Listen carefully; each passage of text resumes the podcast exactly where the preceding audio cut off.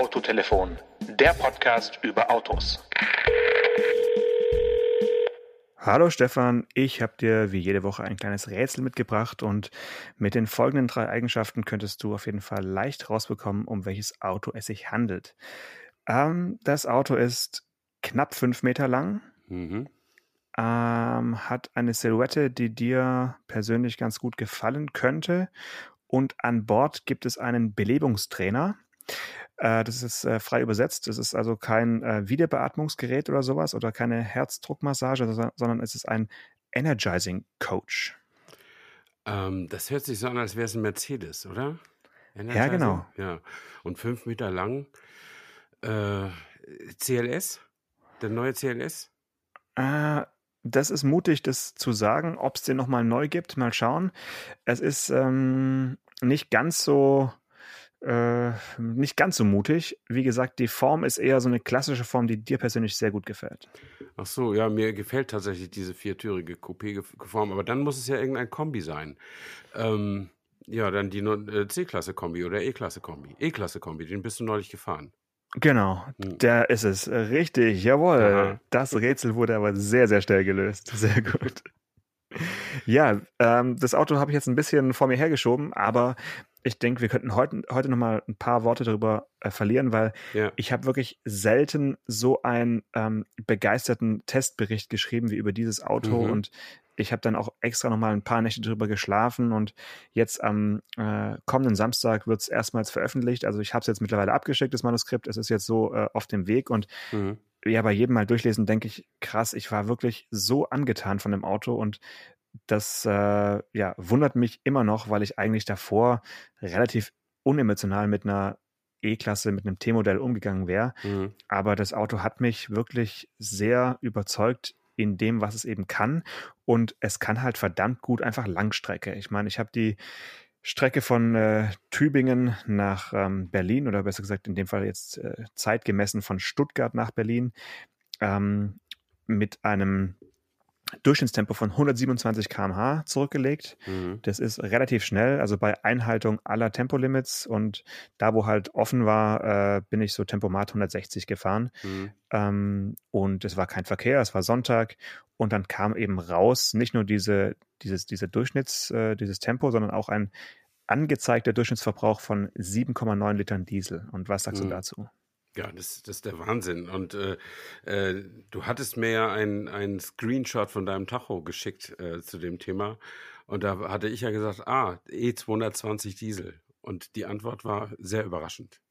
Ja, die Antwort war eben E400D Firmatic. Das heißt also äh, nicht etwa Vierzylinder, sondern Sechszylinder und Allradantrieb. Und ähm, eine Leistung von 330 PS. Das ist wirklich äh, allererste Sahne, wenn man auf äh, ja, souveräne Selbstzünder, Selbstzünder steht. Mhm. Und das ist wirklich, ja, für die deutsche Autobahn ist ja wirklich ähm, die einzige, wo man noch solche Durchschnittstempo, Tempi überhaupt erreichen kann. Mhm ist es halt schon äh, ja wirklich spektakulär, muss ich sagen. Ja, also ich kann mich erinnern, ich hab, wir hatten ja schon mal dieses Tempomat 160 Thema. Das war ja früher, als ich noch nicht Berlingo fuhr, immer so meine Wunscheinstellung beim C5 Kombi. Ähm, und da habe ich sowas auch mal gehabt, wenn die Strecke halt frei ist und nicht so viele Baustellen drin sind, dann kriegst du halt ein Durchschnittstempo auf so eine Langstrecke von so 125 bis 130 kriegst du dann auch hin. Und ähm, dann hat mein Citroën aber auch ganz schön geschluckt, äh, muss ich sagen. Also dann ist der auf über acht Liter gekommen und der hatte ja, das war zwar auch ein vergleichsweise großes Auto, auch so 4,85 Meter oder so. Und vom Gewicht her vielleicht ein bisschen leichter noch als eine E-Klasse mit Allrad zumindest. Und aber keine Automatik, kein Allrad und äh, nur 150 PS. Und dein Auto hat, was weiß ich, 330 PS. Und wie viel Newtonmeter hatte der? 700 oder 600 oder? Er hat 700 natürlich, ja, also 600 wäre ein bisschen ja, wenig. Ja, damit gehen wir uns ja nicht zufrieden.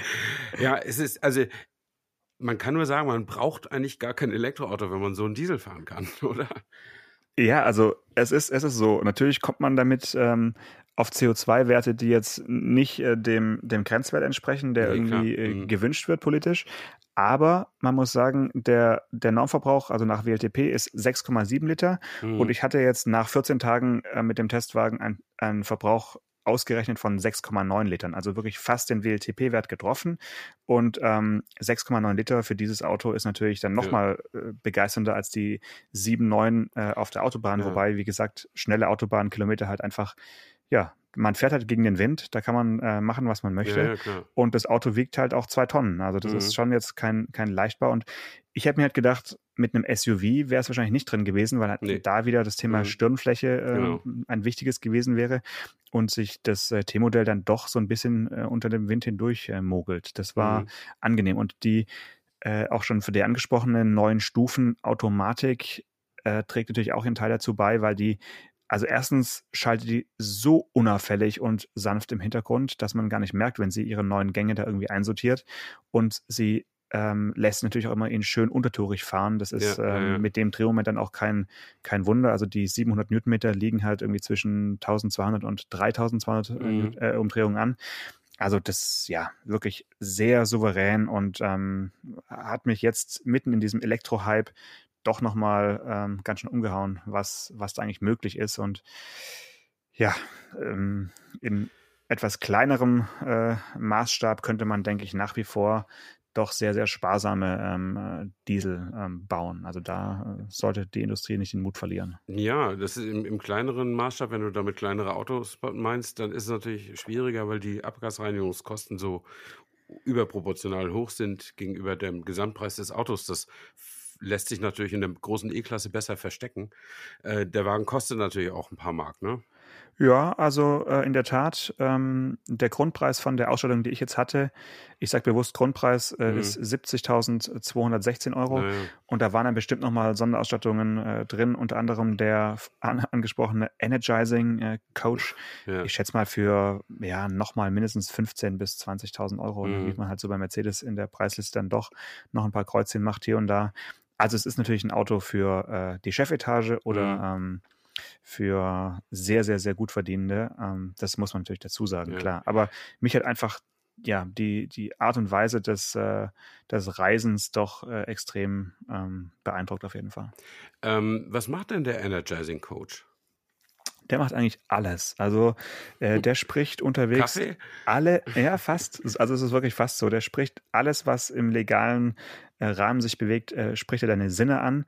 In dem Auto ähm, ist er zweimal angesprungen auf der Fahrt hin und her, also jeweils einmal. Mhm. Ähm, der misst mit diversen Algorithmen deine Aufmerksamkeit oder einfach auch die Länge der Fahrt, ja. die du ohne Pause zurücklegst. Und wenn der aktiviert ist, dann spielt er plötzlich irgendein lautes Musikstück an. Ähm, die Ambientebeleuchtung geht irgendwie auf orange-rot, mhm. je nachdem, welche Stimmung, in welche Stimmung du versetzt werden sollst. Äh, die Beduftung springt an und ähm, die Massagesitze attackieren deinen dein Rücken. Also es ist wirklich komplett ein kom komplett äh, Spektakel, was da auf dich einprasselt und es mhm. dauert äh, fünf bis zehn, ich glaube zehn Minuten dauert es sogar, wenn man es äh, okay. äh, nicht abschaltet und danach äh, bist du wie neu geboren. Quatsch. Ist es so? Echt? Wie du fährst Nein. so ganz normal vier Stunden und plötzlich kommt Smoke on the Water in voller Lautstärke es und es riecht nach so. Rosen. Es ist dann, wirklich so, ja.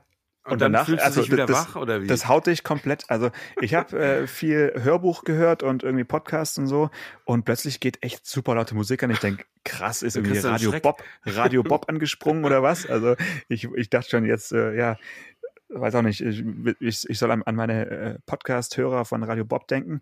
Ähm, aber es war dann wirklich der Energizing Coach, der äh, meinte, ich muss jetzt mal ein bisschen, ähm, bisschen Gas geben. Es war halt auf, auf dem Weg zurück regnerisch und mhm. ich bin mhm. dann eher so 110, 120 gefahren und ja, so in die Dämmerung rein, irgendwie kurz vor Nürnberg und plötzlich äh, ging aber äh, volle Programm an und dann war ich wieder wach. Okay, also der möchte dann auch nicht, dass du anhältst und eine Pause machst? Also in dem ersten Schritt auf jeden Fall nicht. Ähm, okay. Ähm, er versucht dein Wohlbefinden erstmal zu steigern und dann ähm, natürlich hat er auch diesen normalen ähm, ja, Aufmerksamkeitsassistenten, der dich dann irgendwann zu einer Pause auffordert. Aber in dem ersten Schritt wirst du erstmal wachgerüttelt oder eben ein bisschen äh, dass du auf andere Gedanken kommst. Ja. Mhm. Also bei diesem ganzen Auto, von dem du mir ja auch schon mal so erzählt hast, da ist mir der, der Running Gag von den Automotor- und Sportredakteuren eingefallen. Die würden jetzt wahrscheinlich sagen, mehr Auto braucht kein Mensch. Ähm, das ist ja so eine wohlfeile Formulierung, die man immer benutzen kann, wenn man ein schickes Auto getestet hat. Mehr Auto braucht kein Mensch. Ähm, und das hat, glaube ich, mal der frühere Chefredakteur Ostmann über einen E500 äh, Kombi oder nicht, weiß ich nicht, aber über einen Mercedes mhm. E500 geschrieben. Und das ist natürlich, äh, entbehrt nicht einer gewissen Komik, wenn man über so ein monströses Überauto sagt, mehr Auto braucht kein Mensch. Ja. Da ist man ja schon, äh, schon eigentlich äh, über diese Formulierung hinaus. Ähm, aber das ist, das ist mir gleich wieder, gleich wieder eingefallen, als du von diesem E400 äh, berichtet hast. Und also ich würde jetzt auch nicht sagen, ich brauche den nicht. Ich brauche den, aber ich, wenn ich ihn haben könnte, würde ich ihn nehmen. Also schon ein tolles Auto. Ja. Ähm, auch mit Stern diese Woche äh, noch ein zweites Thema, was wir ganz kurz noch ansprechen können. Ich weiß nicht, ob du ein Fan vom SL bist, äh, super leicht äh, oder eher nicht. super leicht ist er ja nicht mehr, aber ich finde ich finde das Auto schon irgendwie cool und erhaben. Ich finde erhaben, das ist, glaube ich, das richtige Wort. Ja. Und ähm, das ist, ist ein Auto, also da kommt auch wieder dieses mehr Auto braucht, braucht kein Mensch. Äh, Würde ich auch sagen, der ne? Gedanke also mehr rein, als ein SL. Ja. Du, du machst nichts falsch mit dem Wagen, weißt du? Du kannst, äh, du kannst irre gut schnell geradeaus fahren. Du kannst auch leidlich zügig auf der Landstraße fahren und du hast eine super Qualität unter, unterm Hintern und in der Regel auch so ein bisschen was wie ein zeitloses Design und natürlich die ganzen Fortschrittsfeatures, die so ein Mercedes eben haben kann. Also das ist quasi wie eine S-Klasse ohne Dach mit zwei Türen. Ähm, ein bisschen überspitzt gesagt, aber das ja, ist schon, ist schon ja. toll. Das ist jetzt, also so unter Sportwagenfreunden, die, die, die unter Ferrari Mittelmotor oder 911er oder sowas nichts gelten lassen, äh, ist das nicht das Lieblingsauto, aber es ist ein wunderbarer Gran Turismo. Wenn dir alles Dach. egal ist, dann ist es das richtige äh, Auto. Und ja. es, ist, es ist, man fühlt sich nur wohl in dem Auto. Es ist wirklich, wirklich schön zu fahren. Ja. Und wie gesagt, also fahren konnte ich ihn jetzt noch nicht, aber die ersten getarnten Bilder äh, wurden lanciert von, von Daimler äh, persönlich. Also die beschäftigen mittlerweile auch eigene ähm, wie sagt man, Erlkönig, Erlkönig Jäger. Und ähm, man sieht also auf den Bildern sehr gut, sehr gut, ähm, dass es äh, ein Stoffverdeck geben wird ja. und eben die Zeiten des äh, Hardtops, des mhm. äh, versenkbaren Klappdachs sind also vorbei. Ja, okay, aber wenn er dann gezeigt wird demnächst, ähm, können wir nochmal darüber sprechen. Ja, ja. Ähm, nee, finde ich auch toll. Dass, ich meine, solche Autos stehen ja auch immer wieder auf der Kippe, äh, ob es sich überhaupt noch lohnt, sowas zu machen und so. Und äh, schon schön, wenn es immer noch sowas gibt. Und er hat ja auch, allein durch den Namen hat er einfach auch noch so einen Link in die Vergangenheit. Ne? Ja, ja, hat er. Und der wird auch immer wieder bemüht von, äh, von den Marketingfreunden ja, von Mercedes mhm. auf jeden Fall. Ja. Sollen wir nochmal ähm, bei einem Thema bleiben, mit dem Mercedes auf jeden Fall auch zu tun hat, und zwar die, ähm, ja, die CO2-Werte, die man, die man einhalten ja. muss. Äh, und wir haben da schon mal in einer Folge so ein bisschen drüber gesprochen, dass ja, sage ich mal, schwere Autos eher bevorzugt oder bevorteilt werden und es äh, leichte Kleinwagen eigentlich ganz, ganz schwer haben, überhaupt Werte zu erreichen, die, ähm, die, die noch äh, grünes Licht bekommen. Ähm, Jetzt gab es von äh, Greenpeace da ein bisschen Berichterstattung und die haben also nachgemessen und einfach ein paar Sachen nochmal ans Licht oder hervorgeholt, die eigentlich auch bekannt sind. Also ich glaube, so richtig viel Neues war da nicht dabei. Aber ähm, das Erstaunliche ist ja wirklich, dass sie, dass eigentlich alle deutschen Hersteller die, die Werte, die sie vermeintlich eingehalten oder fast eingehalten haben, bei genauem Hinsehen eigentlich ganz und gar nicht eingehalten haben. Ne? Naja, also das kann man ja so oder so sehen. Also wir können es ja mal so sehen, ja. Ja, die, also die, das ist ja nicht so, dass die Hersteller kleiner Autos es schwer hätten, die 95 Gramm zu erreichen. Das kann man schon machen, wenn man so ein Portfolio hat zwischen Fiat 500 und Fiat Tipo oder so. Aber äh, wenn man halt ein Portfolio hat wie Mercedes, dann ist es natürlich schwieriger. Und äh, deswegen haben die mal irgendwann gesagt oder lobbyiert, ob man nicht die 95 Gramm ähm, so ein bisschen anpassen könnte auf das Gewicht der tatsächlich verkauften Autos. Und ähm, das ist geschehen. Und Mercedes muss zum Beispiel nicht 95 Gramm ähm, nachweisen äh, als Durchschnitts-CO2-Wert über alle verkauften Autos, sondern äh, 95 plus 11, also 106 Gramm dürfen die, äh, dürfen die äh, mhm. Nee, Quatsch, die dürfen noch mehr, aber die, äh, es gibt ja noch mehr Ausnahmen, die, äh, die, ähm, die äh, Greenpeace da zusammengetragen hat. Aber der Gewichtsfaktor, der ihnen gut geschrieben wird, ist 11 Gramm. und bei VW sind es zwei Gramm und bei BMW sind es sieben Gramm. Und, und da gibt es natürlich Menschen, die das nicht gut finden, ähm, weil sie sagen, sie müssten doch, wenn Fiat das kann oder Renault, dann müsste doch äh, man das von Daimler oder so auch verlangen können. Und dann gibt es auch Menschen, die sagen, nee, ich finde das eigentlich ganz fair, dazu gehöre ich. Äh, weil es ist ja auch so, dass man nicht den Klitschko gegen jemanden, der 50 Kilo leichter ist, boxen lässt. Also das, also man, man muss das doch irgendwie berücksichtigen. Es sei denn, man würde sagen, eine schwere Autos sind sowieso böse und die verbieten wir jetzt alle. Ähm, aber wenn Menschen nun mal sowas wie eine S-Klasse kaufen wollen, kann man schwer sagen, dafür gelten dieselben Regeln wie für einen Fiat 500 oder für einen Fiat Tipo, äh, weil das geht rein technisch gar nicht. Also insofern finde ich das eigentlich total cool. Das ist wie so eine Balance of Performance, nur eben ohne Motorsport. Hm, okay. Also Gewichtsfaktor, finde ich, kann man drüber reden. Ähm, dass, äh, wenn das transparent und nachvollziehbar ist, dann ähm, könnte man sagen, ja, irgendwo zwischen einem Fiat 500 und der S-Klasse gibt es halt sowas wie einen, äh, weiß ich nicht, Opel Astra oder so. Ja. äh, und, und, und daran orientiert man sich und dann macht man eben, dann wird eben, kriegt der, der Kleinwagen eben einen Bonus oder einen, und, und ähm, die, die S-Klasse wird eben dann da so hingerechnet, okay. Aber das ist ja nicht das einzige, dieser Gewichtsfaktor, sondern nee. Äh, es gibt da ein, ein äh, Face-In-Credit, ein Super-Credit, ein mhm. Äh, Credit für Öko-Innovationen, einen für Pooling und noch einen für Norwegen. Also ja. Äh, und, und da am Ende kommt dann so viel raus, was quasi eingespart wird oder welche Vorteile äh, man sich da noch zurechnen kann, dass also am Ende des Tages eigentlich von vorne bis hinten nichts mehr transparent ist, wenn man sich nicht wirklich in diese äh, Studien oder in diese Gesetzeslage irgendwie reinliest. Mhm. Und das finde ich halt im Sinne des Verbraucherschutzes oder des einfach der Informiertheit der, der Verbraucher der Öffentlichkeit schon ähm, sehr, sehr, sehr, sehr schwierig und lässt sich überhaupt nicht vermitteln. Und ähm, mhm. das ist natürlich ein Problem, was uns früher oder später auf die Füße fallen wird, weil ähm, momentan zählen ja Elektroautos, die du äh, verkaufst, äh, quasi doppelt gut. Ja? Und ja. ähm, nicht nur Elektroautos, sondern eben auch Plug-in-Hybride. Also es ist wirklich, mhm. Da hört es für mich halt dann, dann doch irgendwie auf mit der, mit der schönen Rechnerei. Und das ist äh, eigentlich schade, weil, wie gesagt, das rächt sich irgendwann äh, garantiert. Hm. Naja, also diese, soweit ich weiß, ist es so, dass wenn du heute ein Elektroauto verkaufst, wird das doppelt gezählt, ne? Wir mhm. diese, diese 0 Gramm, die, die das Elektroauto eben offiziell hat, ähm, einfach doppelt in deine Bilanz geschrieben. Und dann hast du natürlich einen Vorteil. Ähm, allerdings hört, wird dieser Vorteil ja auch über die nächsten Jahre langsam zurückgefahren.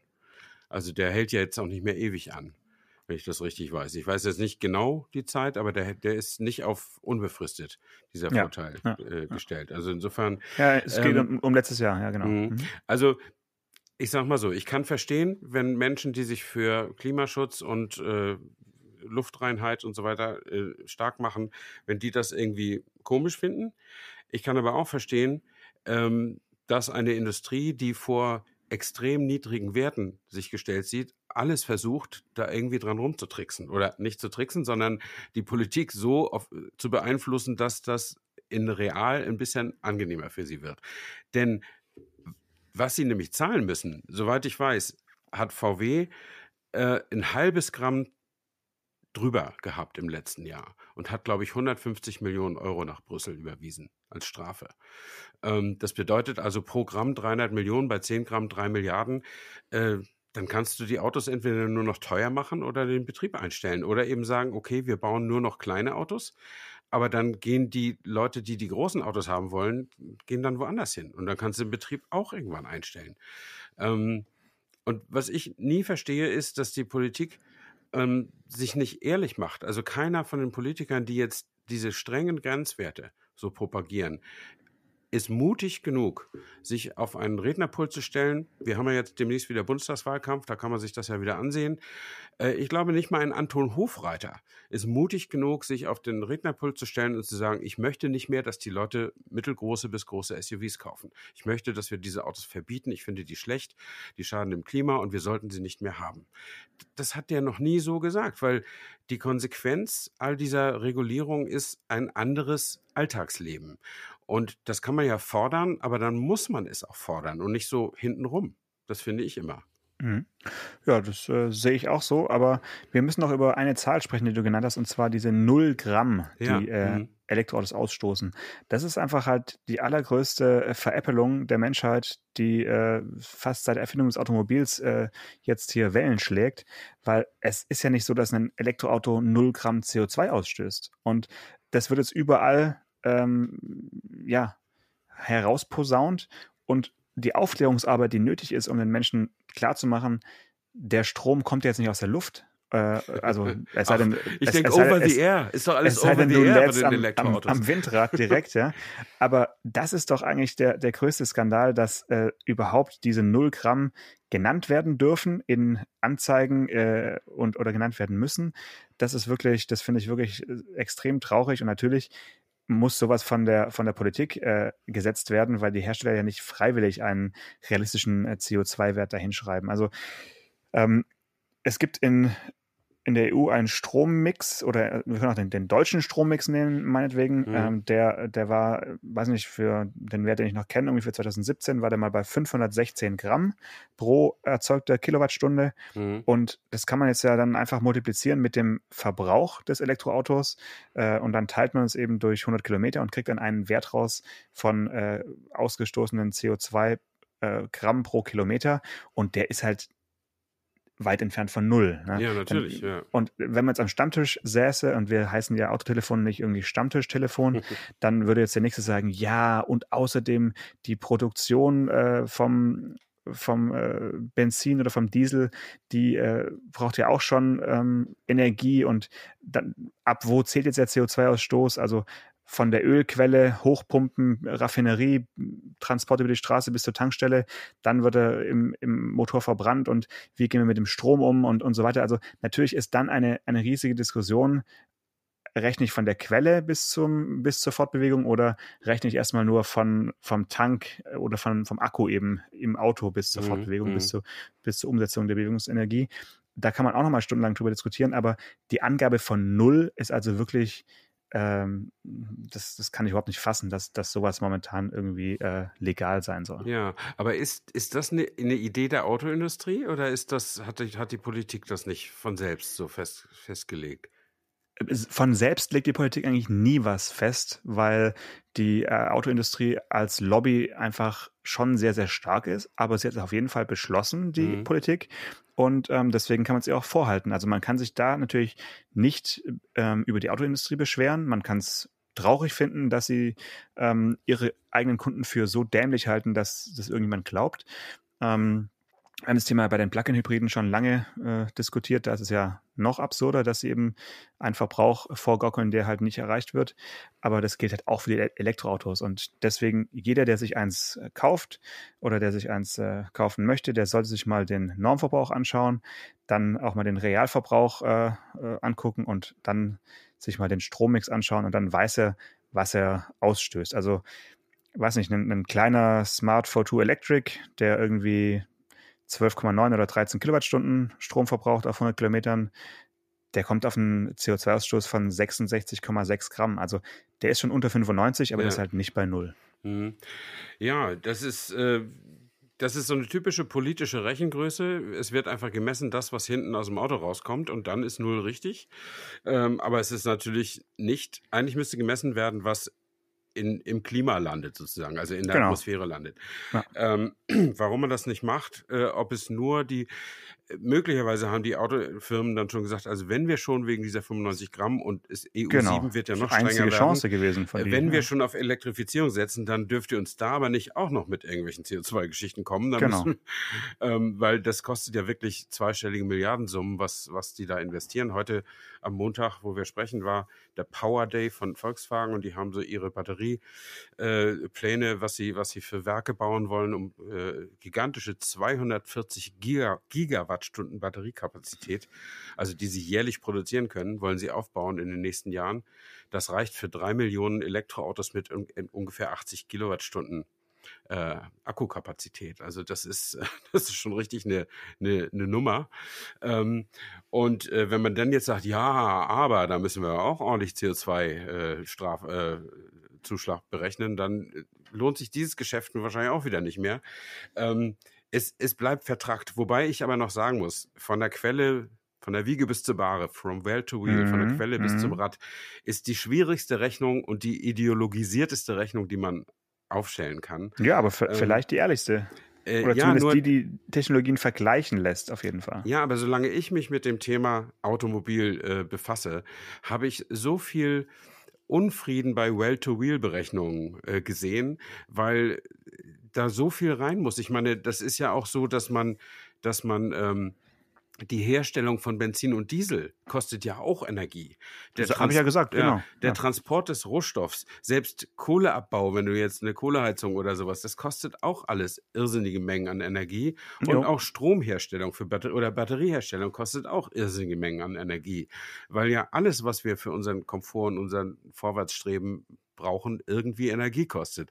Und äh, da, da wäre ich heute also da ist mein Vertrauen in jedwede Rechnung so ein bisschen eingeschränkt, muss ich sagen. Ja, aber was ist dann die Konsequenz? Dass du die Augen verschließt und sagst, dann rechnen wir lieber gar nicht, dann äh, tut es uns nicht weh, oder? Also das, ich finde schon, dass man das berechnen muss, äh, um es vergleichen zu können. Natürlich braucht man am Ende irgendeinen Wert, der nachvollziehbar ist, ohne irgendwie Mathematik zu studieren. Mhm. Aber es ist doch, es ist doch offensichtlich, dass der Wert null bei einem Elektroauto einfach grotesk falsch ist. Äh, ja, natürlich. Und äh, deinen Ansatz, dass man den jeweiligen Strommix des Landes nimmt, äh, den könnte ich noch verstehen, wobei man vielleicht, weil diese CO2 95 Gramm Grenze EU-weit gilt, vielleicht dann den EU-weiten Strommix nehmen sollte. Aber ja, dann können sagen, wir gerne machen. Dann ja. sagen aber die deutschen Autofahrer, nur weil die Italiener so viel mit Kohle heizen, müssen wir jetzt mehr äh, Steuern zahlen oder so. Das ist jetzt, jetzt so aus der Luft gegriffen. Aber es kann ja sein, es sind ja nicht überall, ich meine, dass in Frankreich ein deutlich geringerer CO2-Wert ist, weil die so viel Atomstrom im, im Mix haben. Ja, das ist politisch auch nicht gewollt in Deutschland. Ja, ja jetzt, jetzt, muss ich leider mal eben husten. Ja, Husten, Husten kostet nichts. Das darf man auch mal zwischendurch mal ein bisschen abhusten. Das äh, reinigt auch einfach ja, dann. So reinigt die Kanäle. Ich habe ich hab nämlich da niedergelegen, so, so stark, dass ich mir bei Aldi einen Corona-Test gekauft habe. Und bei Aldi? Ach, mhm. cool. Ja, die Apotheke konnte es nicht, konnte es nicht leisten. Die hatten eine, eine Handynummer, wo man anrufen konnte und sich einen Schnelltesttermin holen konnte. Ja. Allerdings äh, hatten sie auf ihr Plakat mit der Handynummer nicht geschrieben, dass man diesen Termin nur zwischen 12 und 15 Uhr, diese Handynummer nur anrufen kann. Oh. Und als ich dann da war und das erfuhr, weil, äh, weil ja keiner ranging, bin ich hingefahren und dann, dann okay, habe ich gesagt, jetzt bin ich da, kann ich denn jetzt den Termin vereinbaren? Nein, nein, die Mitarbeiterin sei nun woanders. Mhm. Äh, und dann mhm. bin ich, na, nebenan waren Aldi. Dann bin ich da gegangen, habe gefragt, ob sie das haben und tatsächlich, sie hatten das. Kostet ja, 25 das, äh... Euro für fünf Stück. Okay. Und habe mich zweimal getestet, einmal Donnerstag, einmal Samstag. Und äh, alles ist in Butter. Ja, das äh, beruhigt mich. Also wir äh, hier in Tübingen leben ja ähm, momentan in so einer Art Modellstadt. Äh, hier gibt's in der Innenstadt jetzt äh, sechs äh, Stationen, wo man sich kostenlos testen kann. Mhm. Ich habe heute auch einen kleinen Test gemacht und mittlerweile braucht man auch so eine Art Tageszertifikat, um hier shoppen gehen zu können. Also die ja, machen ja. hier wirklich volles Programm. Und ähm, es sieht so aus, als würden die nächsten drei Wochen auch durchgezogen mit diesem Versuch. Äh, relativ unabhängig vom eigentlichen Inzidenzwert. Also weil der ist, äh, ja, sag ich mal, in einem Bereich, der immer noch sehr günstig ist im deutschlandweiten Vergleich, aber mhm. er pendelt immer so zwischen 30 und äh, 50. Oh, ist aber sehr und, günstig. Ja. Ähm, naja, es ist immer noch nicht weg natürlich, mhm. aber es ist wirklich günstig und je mehr du testest, umso mehr äh, geht der Wert natürlich in die Höhe, also vermutlich, weil man halt mehr mhm. erwischt. Aber das genau soll jetzt eben mal erfolgen, um mal zu schauen, wie so eine Stadt äh, funktioniert. Äh, morgen machen die, macht die Außengastronomie wieder auf und ähm, äh, Kinos und Theater und Museen, also alles ist quasi dann wieder offen. Ähm, allerdings ist Voraussetzung eben, so einen negativen Test vorzuzeigen, seinen Tagespass, der dann einen Tag Gültigkeit hat. Und ähm, ja, das hm. äh, ist der Versuch. Mal schauen, wie es klappt. Also ich bin sehr, sehr gespannt. Ja, ja, sehr gut. Um, um nochmal zum CO2-Thema ganz kurz zurückzukommen. Ja. Ähm, heute las ich irgendeinen recht polemischen Facebook-Eintrag be, äh, betreffend diesen Dacia, wie heißt der? Spring oder Spring, genau. Mhm. Dieses kleine Elektroauto von Dacia, das man, wenn man die Förderung mit in Anspruch nimmt, und für unter 10.000 kriegen kann. Und mhm. das ist ja ein Schwestermodell vom, vom in China produzierten Renault KZ oder irgendwie so heißt der. Okay. Also K0 oder irgendwie sowas. Ähm, also so ein Mini-SUV-mäßiges Auto oder so. Äh, bisschen höher gelegt, glaube ich, ist er schon. Auf jeden Fall hat der äh, Kollege, der das, äh, den, den ich da gelesen habe, gesagt, das ist ja auch eine super Idee. Ähm, das Ding wird in China gebaut mit dem dort entsprechenden Kohlestrom. Also die, äh, die äh, Fabriken werden da ja überwiegend mit Kohlestrom ja. betrieben.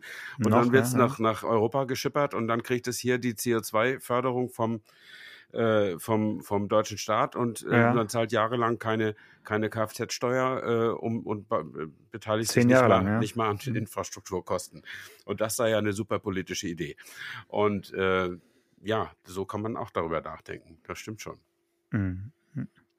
Ja, äh, wir können beim Elektroauto bleiben. Ich habe jetzt nämlich seit, äh, ja, seit Freitag für die nächsten 14 Tage einen äh, Fiat 500e, also ah. den, den neuen Fiat 500. Ja. Und ähm, werde morgen und übermorgen für Vox Automobil den äh, Fahrbericht drehen. Mhm. Das ist gar nicht so einfach, äh, wie ich festgestellt habe, weil der Moderator, der Andreas, der wohnt in Düsseldorf und ich wohne ja in Tübingen. Und ähm, da ja, kommst du gar nicht hin mit, mit einer Akkufüllung. Ja, das, äh, wir treffen uns üblicherweise irgendwo in der Mitte. Mhm. Das ist äh, immer ganz nett. Und da haben wir auch schon so ein paar äh, mittlerweile Landgüter und äh, schöne Landstraßen, die man da zum Drehen gut nutzen mhm. kann, die aussehen wie Italien. Das würde passen. Aber ich äh, habe ja nichts gegen kurze Ladepausen und der Fiat 500 hat ja auch sogar einen 85 kW äh, Lademöglichkeit. Also der ist für einen kleinen Wagen sehr gut ausgerüstet. Das werde ich dann morgen mal testen, weil ähm, der ist jetzt voll. Ich habe ihn vollgeladen vorhin und er zeigt jetzt an 170 Kilometer Reichweite. Mhm. Ähm, das sind eigentlich laut Herstellerangaben und WLTP sollen es irgendwie deutlich, deutlich mehr sein, aber es ist ja Winter und das Auto wurde über die Autobahn hergebracht und merkt ja. sich natürlich den Verbrauch. Also das wird schon realistisch sein. Ganz so weit werde ich wahrscheinlich nicht mal kommen und nach Mannheim sind es ja schon so 140, 150 Kilometer. Also ein Stopp wird es auf jeden Fall werden. Mhm. Und da bin ich einfach mal super gespannt, ob das dann so klappt, ähm, nicht nur mit dem Tesla, sondern auch mit dem Fiat 500, so dieses äh, Schnelllade-Autobahnsystem zu nutzen, um dann wirklich nur mit einem 20-Minuten-Stopp oder sowas dann äh, direkt weiterfahren zu können. Also ja. Also es erfordert deutlich mehr logistische Planung, wenn man ein Elektroauto dreht. Mhm. Aber ich freue mich irgendwie auch drauf, weil es ja. ist, ähm, es ist ein Auto, was nach wie vor einfach irgendwie gute Gefühle auslöst, äh, mhm. auf eine ganz bestimmte Art. Also da können wir mhm. gerne mal in der nächsten oder übernächsten Folge noch ausführlicher dann drüber sprechen. Ja, also man muss ja auch sehen, du, also die, die Ladepause beim Hinfahren ist ja das eine. Du darfst ja aber auch nicht leer zum Drehen an, ankommen. Ne? Also wenn du kommst, genau. muss er ja gerne noch ein paar Kilometer für, für eure ersten Aufnahmen da irgendwie auch. Genau, dass er zumindest bis zur Ladesäule fahren kann, wo dann das Laden auch wieder gedreht wird. Mhm. Aber er muss, er sollte nicht ganz leer ankommen, ja. Ja, okay.